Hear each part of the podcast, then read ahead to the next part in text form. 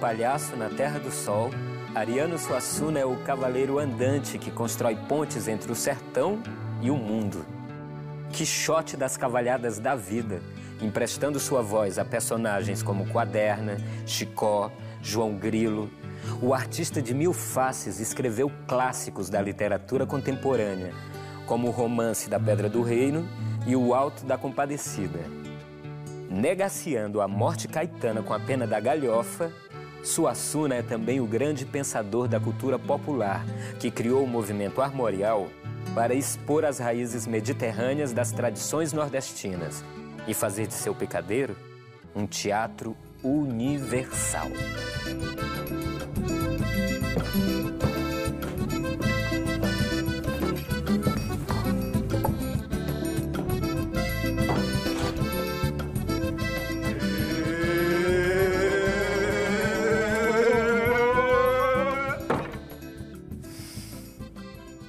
Existem para mim na alma humana dois hemisférios: o rei e o palhaço.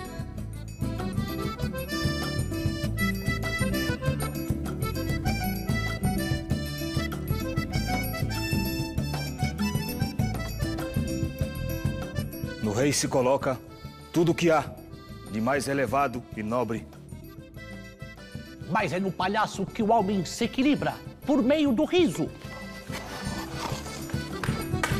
Eu sou a ética. E eu a imaginação. Se a pessoa se descuida com você, vira um cabra autoritário. E com você, um mentiroso. Minto pelo amor de mentir, não para prejudicar alguém. E eu sou duro pela necessidade de agir. Isso é o que se espera de mim. São essas duas faces os hemisférios da alma humana, o rei e o palhaço.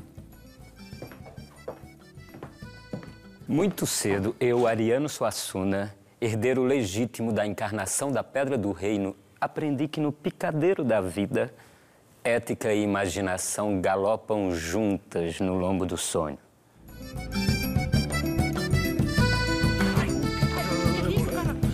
Olha, eu não comecei pelo teatro, eu comecei pela poesia. Eu sou mais conhecido como dramaturgo, menos como romancista e desconhecido como poeta, mas, no entanto, eu considero a minha poesia a fonte profunda de tudo que eu escrevo, inclusive do romance e do teatro. Eu gosto muito de lembrar que, entre os gregos, o nome poesia era poiesis, que, era, que não era só referente à arte dos versos. A poiesia era um espírito criador que estava por trás de todas as artes, inclusive da poesia, mas não exclusivamente da poesia. Então, é, eu, eu me considero, nesse sentido, um poeta, no sentido de um criador, não estou dizendo que sou um grande criador, sou um criador sou de, de teatro, poesia e romance. Sabe que meu pai é o maior produtor de mel do sertão. É mesmo? É. E como é que foi isso? Ó, ele botou pra cruzar abelha com vagalume. Hoje as mestiças trabalham dia e noite. Ah, Foi. Todo escritor carrega consigo um mentiroso. Eu, no meu caso, carrego vários, como é o caso de Chicó e João Grilo, personagens da minha peça mais famosa.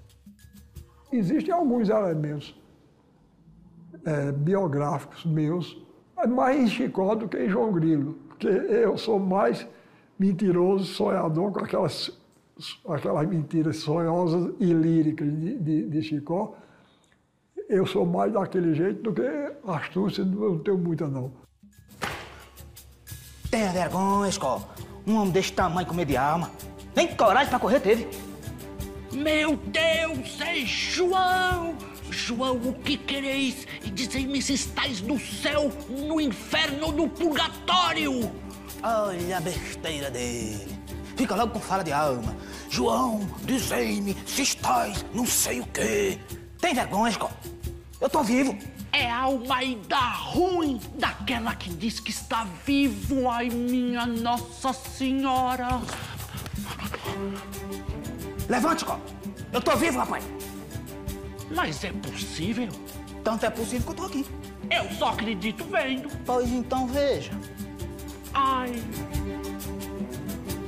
Deixe disso, homem. Você não disse que só acreditava vendo?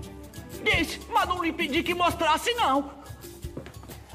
Quando eu escrevi o Alto da Compadecida, eu era inteiramente desconhecido. Naquela época, eu nunca pensei que a peça saísse de Recife. Lá eu escrevia uma peça por ano que nunca era montada ou editada.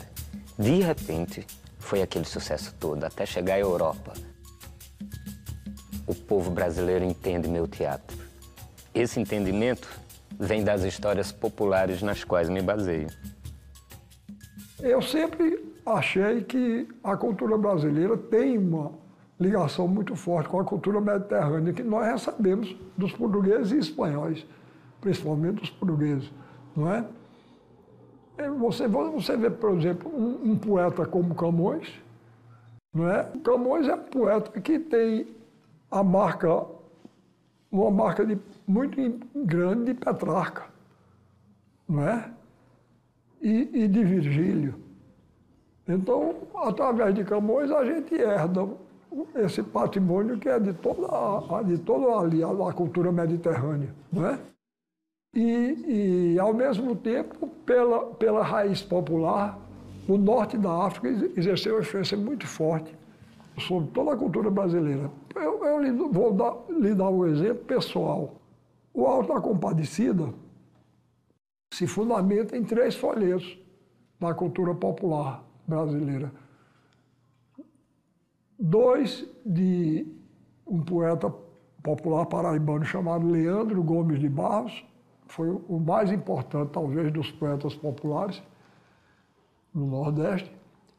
E o terceiro de, um, de outro paraibano chamado Silvino Pirauá.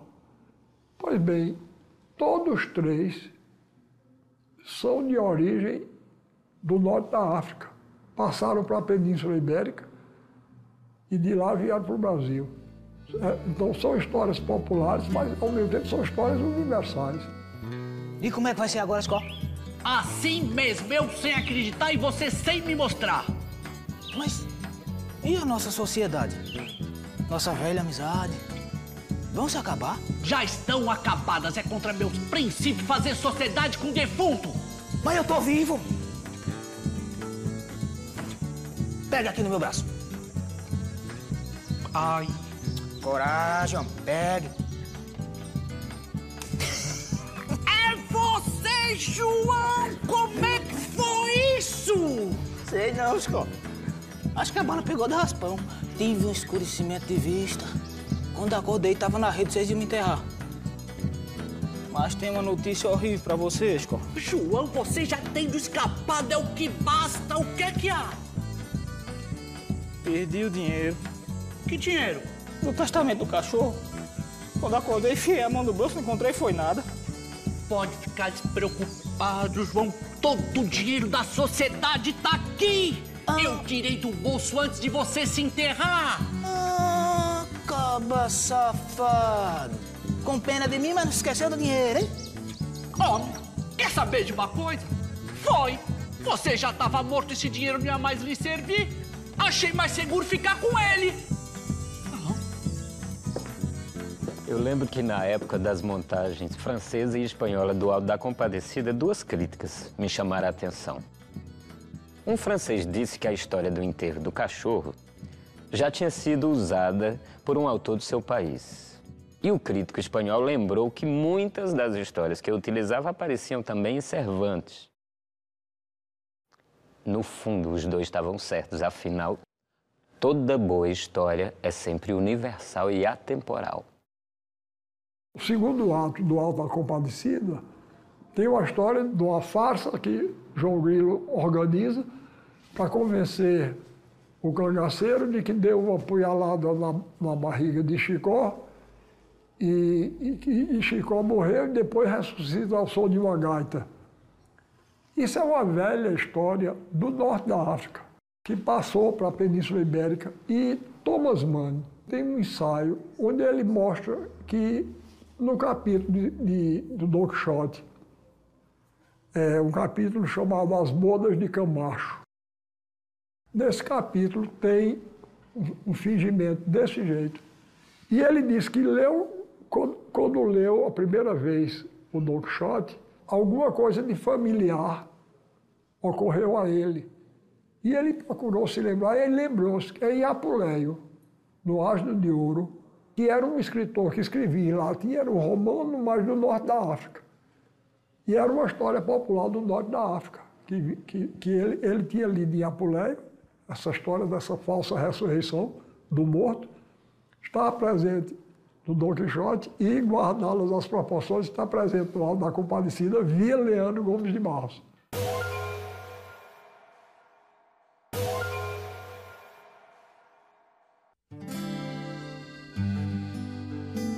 Pai era um grande leitor. Em minha casa havia uma biblioteca muito boa, a biblioteca que foi dele. Assim que eu me alfabetizei, eu comecei a ler. Além disso, meus irmãos mais velhos, eu sou o oitavo de uma família de nove irmãos. E os meus, meus irmãos mais velhos gostavam de ler também. Quando ia, mesmo quando eu ainda estava morando no sertão da Paraíba, quando eles vinham passar as férias em casa, levavam livros e eu comecei a ler e daí começou a paixão, minha paixão pela leitura. Agora, o grande impulso inicial da leitura que eu tive foram um ano lá eu tirei notas boas na, na escola e minha mãe me deu de presente as obras completas de Monteiro Lobato. E para mim foi um deslumbramento a, a leitura de, de Lobato, né, do, do, dos livros infantis dele. E depois um livro que hoje nós chamaríamos paradidático. Um livro que foi escrito por Olavo Bilac e por um sociólogo chamado Manuel Bonfim. O livro chamava-se Através do Brasil e contava a história de dois meninos que recebiam a notícia de que o pai tinha morrido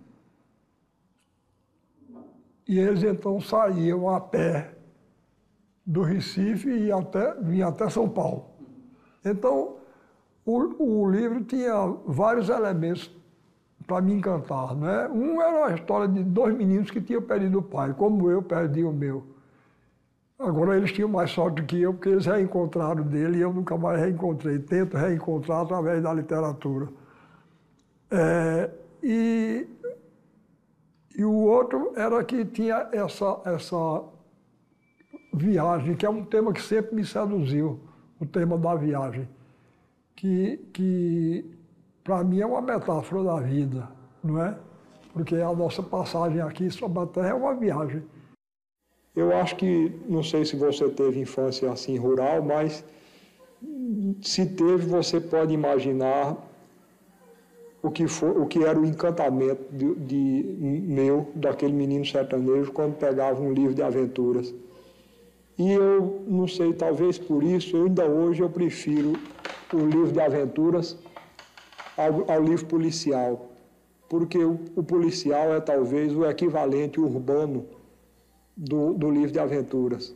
Quanto à parte de teatro, eu acredito que foi também na infância, através do circo o, o circo que representava para mim tudo que havia de maravilhoso na arte, aquele, aquela vida da cidadezinha sertaneja e das fazendas, de repente o rame-rame cotidiano era interrompido pela chegada do circo, com aquelas moças maravilhosas que andavam em cima de arame e com os palhaços sobretudo. Ainda hoje eu sou um palhaço de circo frustrado. Eu não tenho coragem de entrar no picadeiro, nem tenho coragem de entrar no palco. Mas aí, como autor de teatro, eu escrevo a peça e boto para os outros representarem para ver se consigo reproduzir para mim mesmo aquele mundo maravilhoso que foi o circo. Então eu creio que posso dizer que o, o meu romance nasceu da leitura, ou pelo menos o, de, o, desejo de escrever romance nasceu na infância do, da, dessa leitura de romance de aventuras. E a parte de, que eu tenho de escritor de teatro nasceu do circo e desse teatro mambembe que eu vi pela primeira vez em Itaperuá. O circo foi o grande encantamento, um dos grandes encantamentos da minha vida, junto com a leitura. Eu tenho uma simpatia muito grande pelo barroco, exatamente porque é, é, o barroco se caracteriza por unidade de contrastes, de coisas contrárias. Então, uma das coisas fundamentais na visão barroca do mundo é a visão do mundo como um palco e da vida como uma representação, não é? Você encontra isso em Shakespeare, você encontra em Cervantes, encontra num grande pensador brasileiro do barroco, Matias Aires, não é? Que ele diz que são os homens senão aparências de teatro. A vaidade e a fortuna governam a farsa desta vida. Ninguém escolhe o seu papel. Cada um recita o que lhe dão. A morte que está de sentinela, numa das mãos sustenta o relógio do tempo, na outra a foice fatal, e com esta, de um só golpe, certeiro e inevitável, dá fim à tragédia, fecha a cortina e desaparece.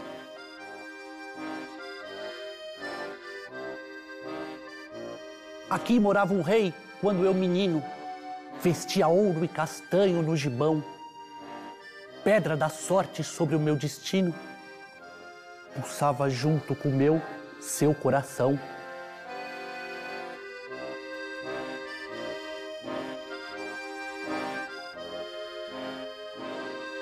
Para mim, o seu cantar era divino. Quando, ao som da viola e do bordão, cantava com voz rouca o desatino, o sangue, o riso e as mortes do sertão. Mas mataram meu pai. Desde esse dia, eu me vi como um cego, sem o meu guia, que se foi para o sol transfigurado. A sua efígie me queima. Eu sou a presa. Ele, a brasa que impele ao fogo acesa, espada de ouro em pasto ensanguentado.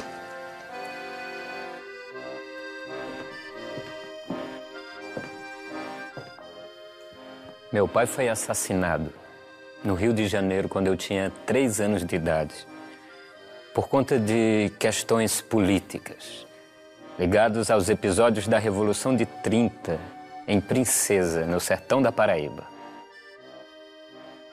Eu cresci lendo o jornal falando mal de meu pai. Era a luta do bem contra o mal. O bem era urbano, representava a modernidade, o progresso, o governo. O mal era meu pai. Que significava o atraso, o primitivo, o ser rural, o sertão.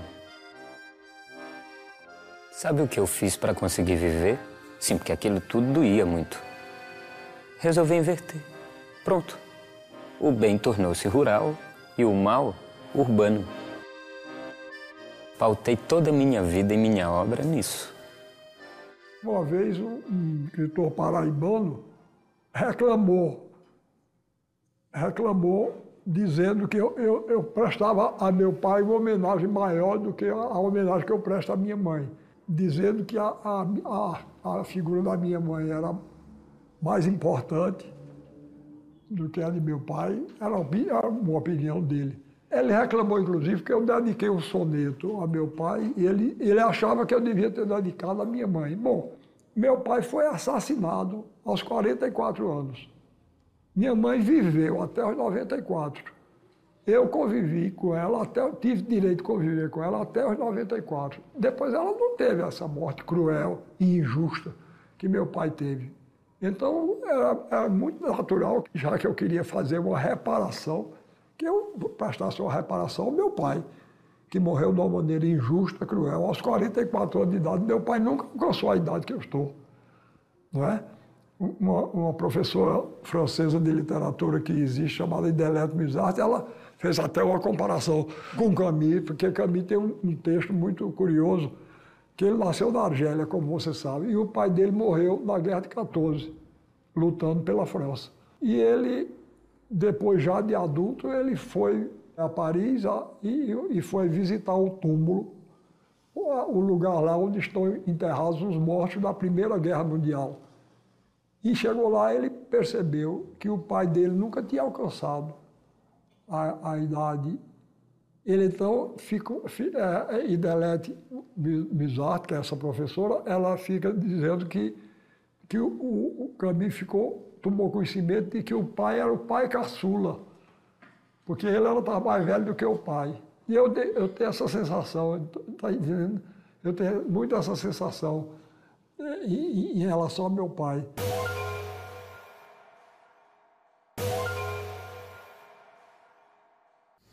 Se, por exemplo, uma, um, as minhas todo, tudo, todo o trabalho que eu escrevi tivesse que ser destruído e se me dessem para escolher uma, um para que essa escapasse à destruição, um trabalho de, não seria o Alto da Compadecida, seria a Pedra do Reino, onde eu acho que expressei mais, mais do, do, do um, um, número maior de coisas que são fundamentais para mim e para o meu universo é, ficcional e, e para, até para o meu pensamento.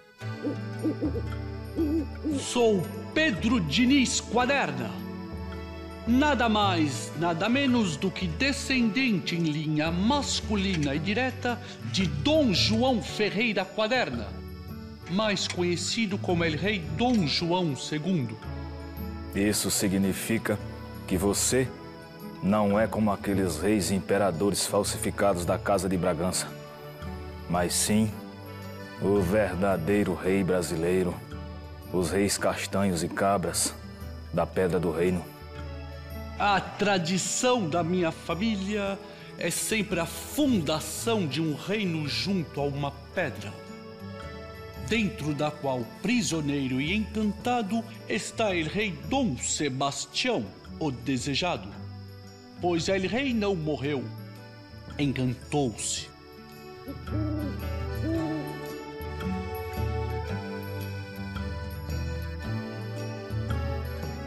Assim como Dom João, para mim, meu pai. Meu pai também não morreu, não. Encantou-se. É o sebastianismo português que sobrevive no sertão, onde as almas esperam por um Dom Sebastião que as redima. Perdido na crueza dessa terra, o rei desejado ressuscitará um dia, reencarnado na alma de conselheiro, de lampião, do padre Cícero e da gente aí do sertão. Todo personagem de um escritor tem alguma coisa dele. Mas às vezes dizem que eu sou quaderna, por exemplo. Não sou.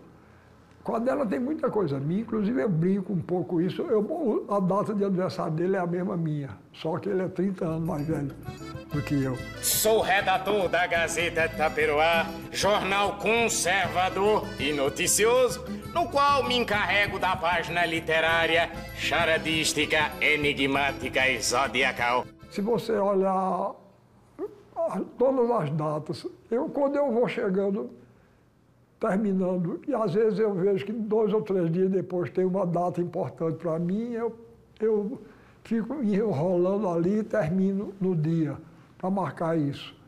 É, Pedra do Reino, se eu não me engano, eu comecei a escrever no dia 19 de julho de 1958. É o aniversário da minha mulher. Eu queria homenageá-la. E terminei no dia 9 de outubro, que é o dia da morte de meu pai. Caetana. Assim é chamada a morte violenta no sertão. Bela, imortal e eternamente jovem. Sou ao mesmo tempo cruel, terrificante e fascinadora. Por ser uma divindade cariri, a moça Caetana é morena e se transforma em onça. Animal mitológico do sertão. É o símbolo da morte para o sertanejo.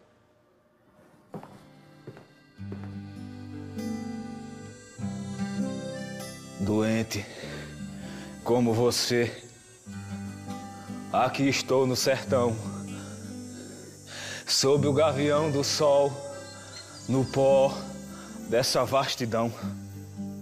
Você tem toda a razão. É a condição humana que para nós toma o vulto dessa onça desumana. Que tem nomes diferentes, mas que sempre sangra a gente. Morte, punhal, Caetana. O nome Caetana é uma criação do povo nordestino, do povo sertanejo do Nordeste. Eles, lá, a morte lá é uma mulher e se chama Caetana.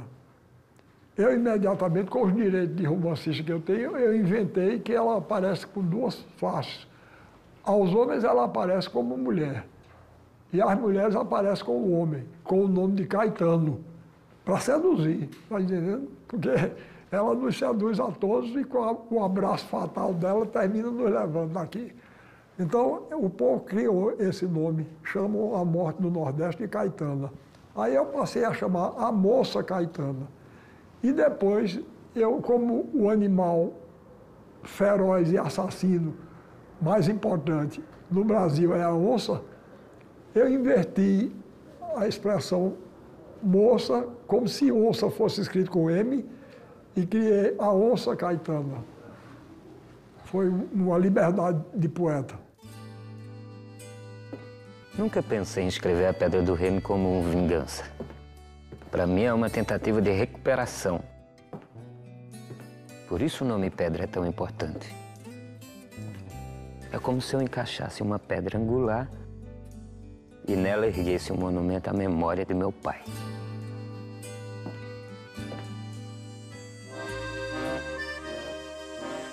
A morte do velho barbado e profético aconteceu em circunstâncias cruéis e absolutamente enigmáticas, indecifráveis.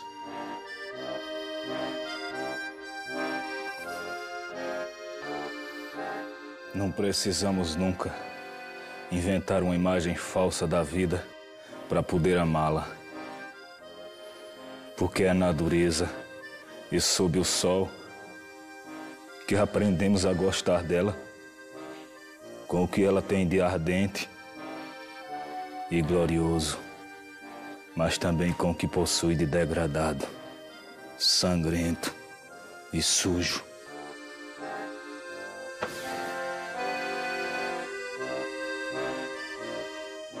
Foi ele encontrado morto, assassinado a golpes de faca, sendo que o ferimento que mais golfava sangue era naturalmente o da garganta.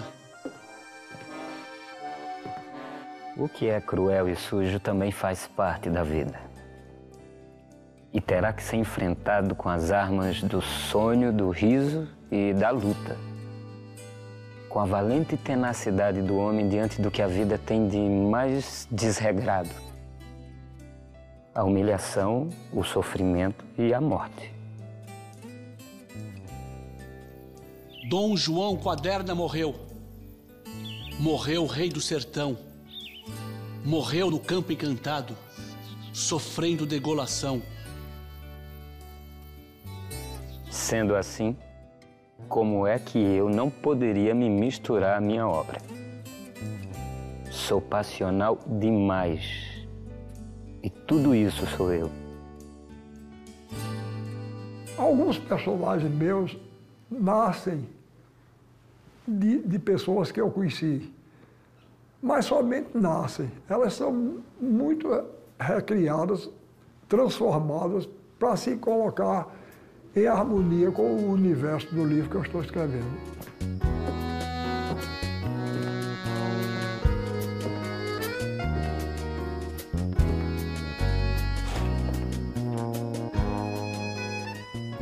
Mas do meu pai mesmo, senhor corregedor? Eu só me lembro depois na fazenda as Maravilhas e Na Onça Malhada. Na história do Rei Degolado, lançado por mim em forma de folhetim no Diário de Pernambuco, a luta de Dom Pedro Diniz Quaderna contra seus jogadores, representados na pessoa do juiz corregedor, aproxima-se do ponto decisivo.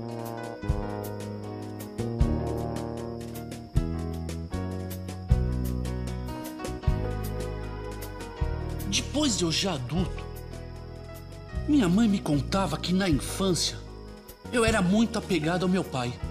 E só podia ser mesmo, senhor corregedor.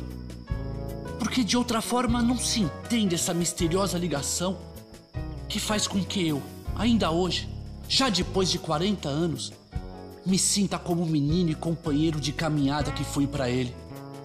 Mas como eu disse ao senhor desde o começo, este é um crime indecifrável. E o rei degolado, um romance inacabado. Ficou inacabado. Eu, eu achei que tinha dado um erro. Porque, repare, o personagem do rei degolado é, é quaderna. É o narrador do mesmo jeito que na Pérola do Rei. Mas o que havia de autobiográfico em quaderna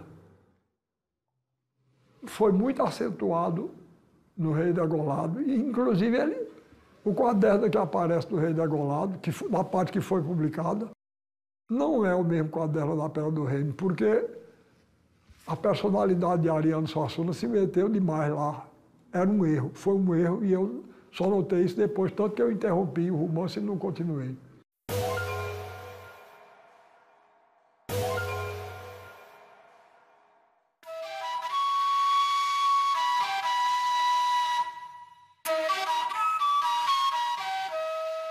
A Pérola do Reino é ilustrada por mim.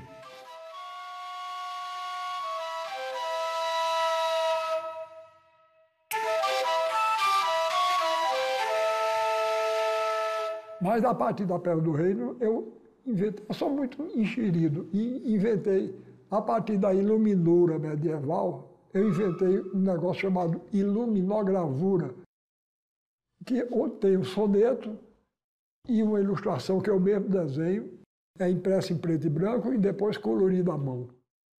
É, é, então, é, é por aí o meu interesse pelas artes plásticas.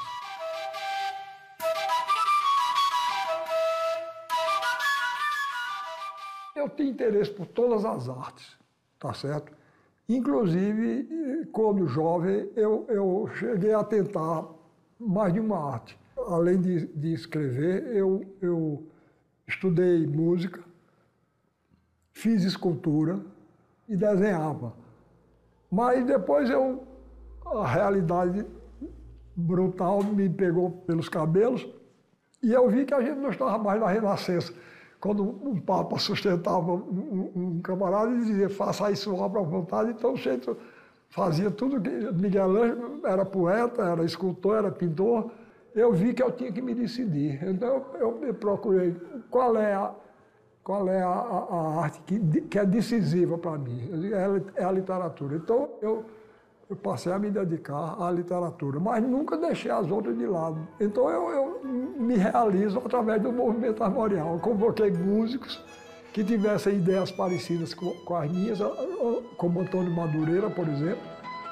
Ele compõe e ele chefia o, meu, o grupo de músicos do meu circo.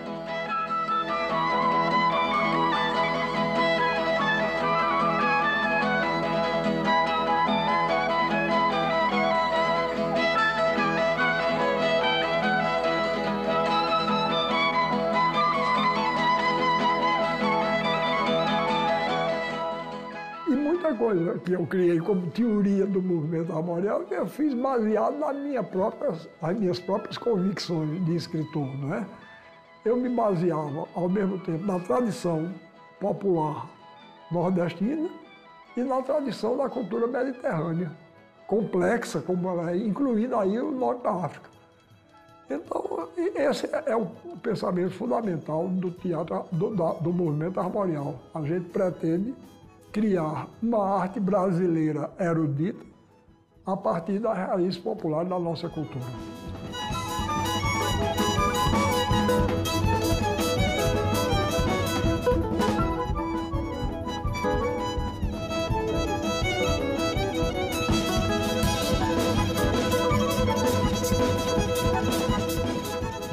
Eu considero o movimento armorial como um continuador da escola do Recife, fundada no século XIX, lá no Recife, e, e liderada por dois nordestinos que não eram pernambucanos, mas que tiveram a sua formação no Recife, como eu, é, que foram Tobias Barreto, de Menezes, e Silvio Homero, não é?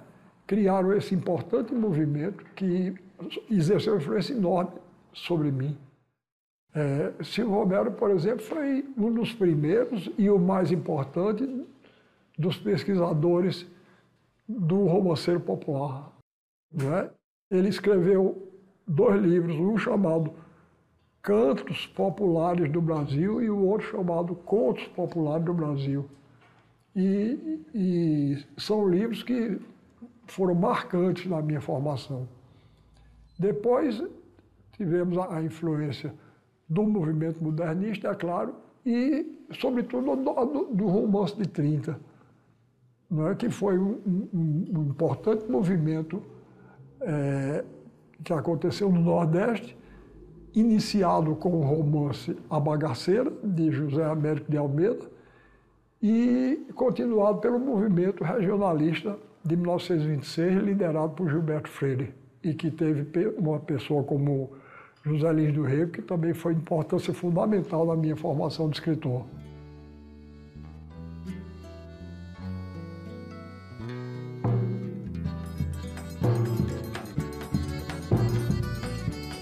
Com vocês, o folheto do falso adeus.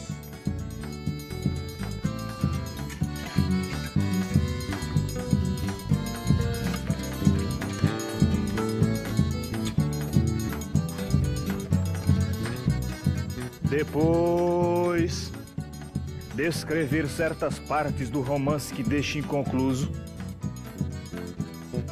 a história do rei degolado, comecei a me libertar de alguns fantasmas que me perseguem. Assim, talvez possa começar a sair do caso trevoso e palavroso da maldita literatura.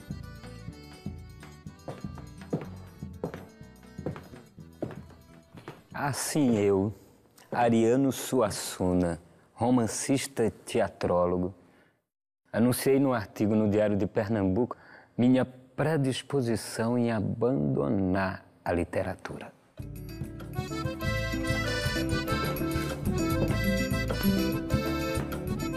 Portanto, não me cobrem mais livros, que não estou mais escrevendo e pelos quais já perdi qualquer interesse.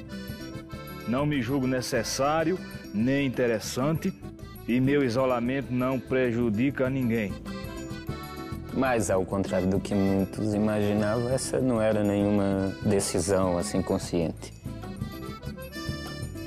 Como as serpentes que mudam de pele, atingida por uma pele nova, de repente eu acordei mudado, sem saber como nem porquê. A pele nova podia ser até pior, quem sabe mas é que estava acima das minhas forças continuar carregando a antiga. A crise a que eu me referi naquela declaração é, era verdadeira, estava existindo. Eu estava ficando meio sem esperança, o que não é muito da minha natureza. Mas, por outro lado, foi uma necessidade. Eu estava sendo muito assediado pela imprensa e por outras. E eu estava sem, sem sossego para escrever. Aí eu escrevi aquele artigo dizendo que, por favor, me deixassem só. Mas era, eu já, aí já estava começando a tomar as primeiras notas para esse romance agora. Eu estava vendo que a minha atividade fundamental era de escritor. Eu só lia o que os outros me davam. Que era gente me dando coisa para pedir opinião, pedir prefácio. Só escrevia o que os outros pediam também. Prefácio, artigo e Aí eu digo, daqui a pouco eu morro e não, e não, não faço o livro que eu, que eu sonho a vida toda. Aí eu escrevi aquele artigo meio dramático ver, e me deixaram seis anos em paz. E que esses seis anos de sossego que foram fundamentais para mim. Mas atualmente eu estou procurando escrever há muitos anos um romance, um livro, digamos assim, onde pela primeira vez eu estou procurando fundir minha poesia, meu teatro e meu romance aparecem os três fundidos num livro só. Olha aí, que bolo de jogadores. Levantamento do Betão. Na sobra, Robertinho batendo. Neco. Gol! Do Flamengo. Não, meu rei, foi do esporte. Não me venha confundir com o Flamengo, não. Deixa eu contar para vocês como foi que surgiu a história dessa roupa ela tem um sentido. Eu, quando eu coloco essa roupa, eu deixo de ser Ariano Suassuna e passo a ser um personagem. Então, quando eu vou dar uma entrevista ou vou dar uma aula, normalmente eu vou de preto e vermelho. Vou lhe explicar por quê. Aí, por 1981, eu li um artigo de Gandhi. Gandhi já tinha morrido. Mas ele disse que quando voltou da Inglaterra para a Índia, ele notou que o povo dele estava olhando ele como um estranho. E ele, a princípio, se vestia como ocidental. Ele teve formação ocidental. Ele formou-se, inclusive, na Inglaterra, não é? Aí ele disse: um indiano que ama o seu país e o seu povo não deve nunca se vestir com a roupa dos ingleses. Por dois motivos. Primeiro, porque está se acumpliciando com os invasores do nosso país. Segundo lugar, porque ele está tirando das mulheres pobres da Índia uma das poucas fontes de renda que elas têm, que é a costura. A partir daí ele abandonou as roupas ocidentais e passou a se vestir com roupas costuradas por uma costureira popular indiana. Quando eu li isso, eu, não tenho a dimensão moral, nem a coragem, nem a grandeza de Gandhi. Mas eu resolvi, na medida do que me é possível, fazer coisas semelhantes. Então eu pedi à minha mulher que me apresentasse a uma costureira dela, a costureira popular. Eu procurei fazer uma, uma média do, da roupa de trabalho do brasileiro. A princípio era, era somente branca, de mescla azul ou parda. Bom, mas aí eu fui eleito para a Academia Pernambucana de Letras. E abandonei gravata e tudo. Mas aí eu não queria também chocar demais. Aí eu disse a ela, faça uma roupa igual aquela, mais preta. Ela fez, e eu usei com camisa branca para tomar posse da Academia Pernambucana de Letras. Aí tomei. Quando foi depois, o então presidente de Portugal, Mário Soares, me deu uma comenda lá, a, a Ordem do Infante do Henrique. Quando veio o convite, tinha escrito traje, esporte fino.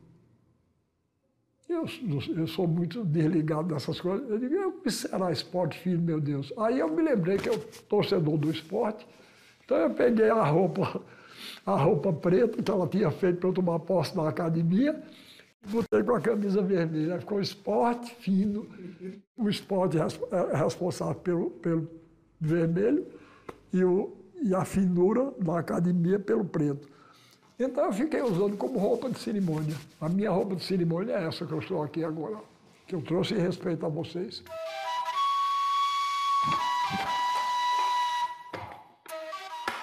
Filósofo. Poeta! Romancista. Teatrólogo!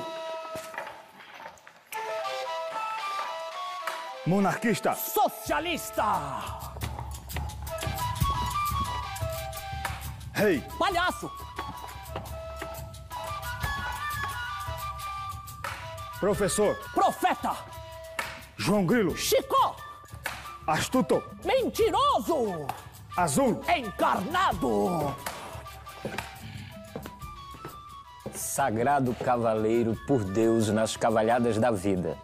Tradição tão típica dessa terra e dessa gente. Eu, Ariano Suassuna, me tornei um homem de mil faces. Todas elas belas, secas e sofridas, como o próprio sertão.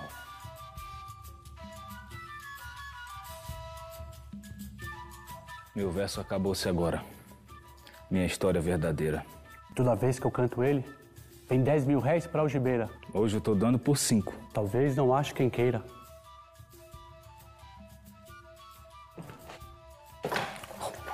Agora eu te pego. Ah, que pega o quê, cara? Você não pega nada. a cabeça. Ô, não, Opa, ah, opa, essa defesa foi bonita.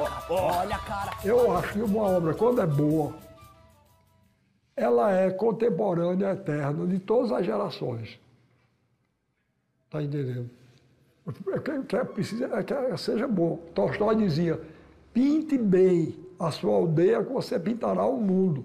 Pinte bem, tem que pintar bem. Se pintar mal, não dura dois anos. Tá, tá, tá certo? Então, por exemplo, eu gosto muito de falar sobre Euclides da Cunha. Quando eu falo dos meus patronos, eu falo sobre Euclides da Cunha.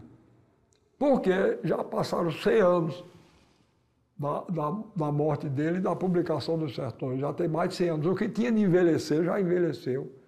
Então, aquele livro vai ser de vanguarda para o povo brasileiro enquanto durar a língua portuguesa, enquanto durar o ser humano. Então, eu acho que a pessoa não deve procurar o gosto da moda. Eu faço muito a distinção entre êxito e sucesso. Se você falar em sucesso, é, você pegue qualquer banda de rock atual, que ela faz mais sucesso do que o Cris da Cunha.